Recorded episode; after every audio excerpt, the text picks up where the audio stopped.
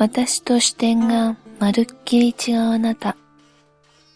その驚くほどの観察力と考察力にいつも驚かされる。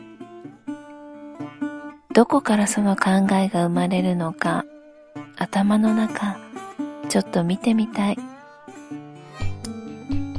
1月20日誕生花はデンファレ花言葉はお似合い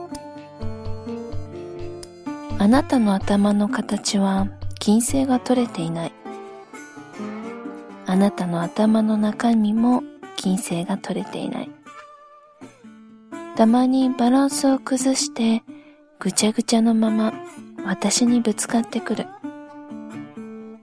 でもあなただけではなく、それは私も同じこと。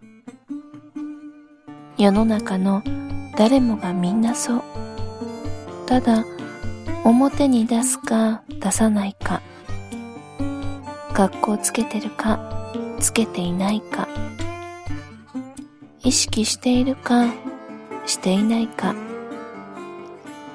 一つのことが百にも広がる。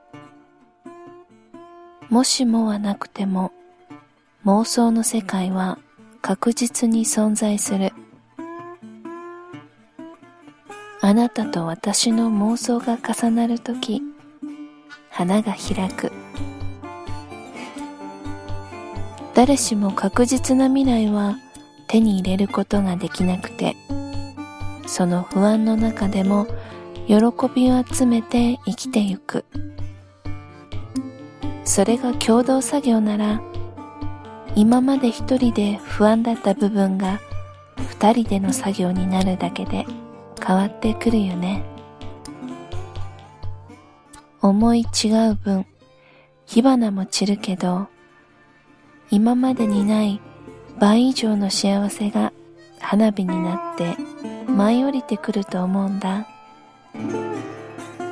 花火は夏だけのものじゃないよね。